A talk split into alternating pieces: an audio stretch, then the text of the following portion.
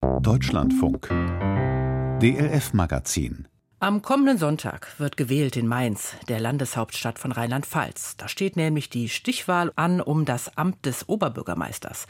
Eines ist jetzt schon klar, die SPD, die 70 Jahre lang die Stadt regierte, wird das definitiv nicht mehr tun. Es wird ein neues Gesicht an der Spitze der Stadt stehen, entweder ein Politiker der Grünen oder ein Parteiloser.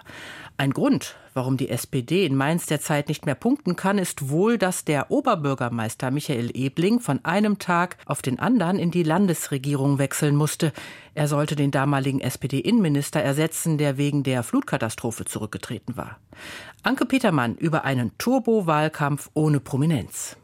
Ganz gleich, wer Oberbürgermeister von Mainz wird, Erstmals wird er eine reiche Stadt führen, jedenfalls solange BioNTech in der Domstadt am Rhein bleibt und solange der Erfolg des Impfstoffherstellers die Gewerbesteuern sprudeln lässt. Genau das aber macht Dirk Lorenz Sorgen. Als geschäftsführender Gesellschafter einer Mainzer Ingenieurbaufirma ist der Professor der Wissenschaft eng verbunden. Dass BioNTech in Großbritannien ein Forschungszentrum für Krebsmedikamente hochziehen will, birgt nach Ansicht von Lorenz eine große Gefahr. Das weltweit renommierte Unternehmen könnte Mainz ganz den Rücken kehren. Der promovierte Ingenieur wünscht sich deshalb gewiefte OB-Kandidaten, gern bestens vernetzt mit den höchsten politischen Ebenen der Republik. Solches Personal aber hätten die Parteien nicht aufgebaut, kritisiert Lorenz. Ich bin mir nicht ganz sicher, ob die Kandidaten wissen, auf was sie sich einlassen, Oberbürgermeister einer Landeshauptstadt zu werden. Meine Vermutung ist, dass sie das nicht wissen, worauf sie sich einlassen. SPD, CDU und Grüne wehren den Vorwurf, nur Unerfahrene aufzubieten, unisono ab. Die Landtagsabgeordnete Sabine Betzing-Lichtentäler führt die Regierungsfraktion der SPD in Rheinland-Pfalz an.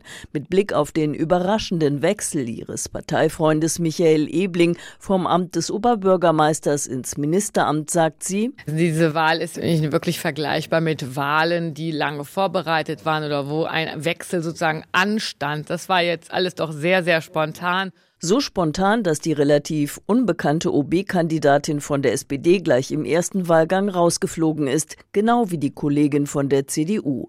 Jetzt setzt der Vorsitzende der CDU Rheinland-Pfalz persönlich auf den parteilosen Kandidaten Nino Hase, den Chemiker und Firmengründer, der die OB-Stichwahl 2019 gegen den damaligen SPD-Amtsinhaber Ebling mit achtbarem Ergebnis verlor. Christian Baldau fragt, wer beurteilt denn, was ich denn da können muss und was nicht? Wir kennen ganz unterschiedliche Oberbürgermeister und Landräte. Von daher, wir sind ein großes demokratisches Land und wenn es demokratische Wahlen gibt, bin ich erst mal froh. Noch froher allerdings wäre der CDU-Landeschef über eine hohe Wahlbeteiligung. Doch fällt diese womöglich besonders niedrig aus, weil die Qualität des Personaltableaus so umstritten ist? Anders als die Kandidatinnen von SPD und CDU hat es Christian Viering von den Grünen in die Stichwahl geschafft. Der bekennende Fußballfan von Mainz 05 landete in der Urwahl vom Februar immerhin auf dem zweiten Platz hinter Nino Hase, dem Parteilosen. Viering hat den stärksten rheinland-pfälzischen Kreisverband erfolgreich geführt, betont Pia Schellhammer, Grünen Fraktionschefin im Mainzer Landtag. Unter seiner Führung sind die Grünen auch stärkste Kraft in Mainz geworden. Das ist politisch erste Garde. Seit der Kommunalwahl 2009 regiert in Mainz schon die dritte Auflage einer Ampelkoalition aus Grünen, SPD und FDP. Doch schon im kommenden Jahr wird ein neuer Stadtrat gewählt. Und mancher fragt sich, ob es wirklich nur an der kommunikativen Art des parteilosen Nino Hase liegt, dass im ersten Wahlgang alle drei Kandidaten der Mainzer Ampel zusammengerechnet weniger Stimmen einfuhren als als er, oder ob es die Vorboten größerer kommunalpolitischer Umwälzungen in der Landeshauptstadt von Rheinland-Pfalz sind. Wir heißen herzlich willkommen Christian Viering. Vielen Dank. Herzlich willkommen Nino Hase.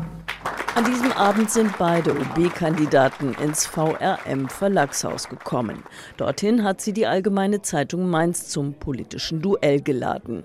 Nino Hase zieht anders als noch 2019 ohne die Unterstützung der CDU als Unabhängiger in die OB-Wahl. Manche kaufen ihm die Unabhängigkeit deshalb nicht ab. Ob ein parteiloser OB der Stadt Mainz gut bekommen würde, darüber ist die Meinung im Publikum geteilt. Ich kann das gut nachvollziehen, warum viele Menschen inzwischen ein gewisses Maß an Politik und Parteiverdrossenheit haben. Da wäre es mal schön, dass ein frischer Wind auch kommt.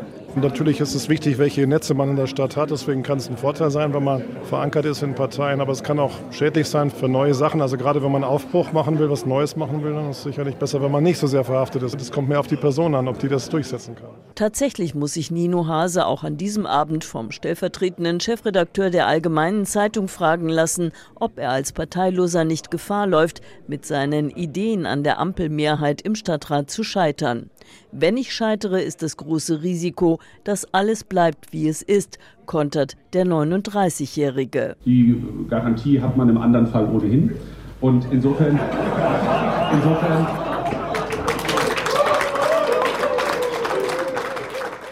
Auch an vielen anderen Stellen des Kandidatenduells fällt der Beifall für Nino Hase etwas lauter aus als der für seinen Kontrahenten von den Grünen. Nino Hase glaubt, Wechselstimmung zu spüren. In dem Wahlforum stellt er Mainz als vom Stadtmarketing und Personalmanagement her rückständig dar. Instagram-Auftritt und Beteiligungskultur Fehlanzeige. Da das Aufgaben sind, die absolut im Kerngebiet des Oberbürgermeisters liegen, mache ich ja dafür die Politik des Vorgängers verantwortlich. Sagt Hase nach dem Forum. Breitseite also gegen den heutigen Innenminister Michael Ebling von der SPD. Parteimitgliedschaft und hohe Ämter sprechen nicht immer dafür, dass gute Politik gemacht wird, ist Hases Botschaft. Umgekehrt entpuppten sich Parteilose im Amt des OB immer öfter als politische Schwergewichte. In Heidelberg haben wir jetzt einen OB, der hat jetzt über drei verschiedene Mehrheitsverhältnisse in den Stadträten super Arbeit geleistet. Sieben Parteilose stehen an der Spitze deutscher Großstädte. Nino Hase will der Achte sein.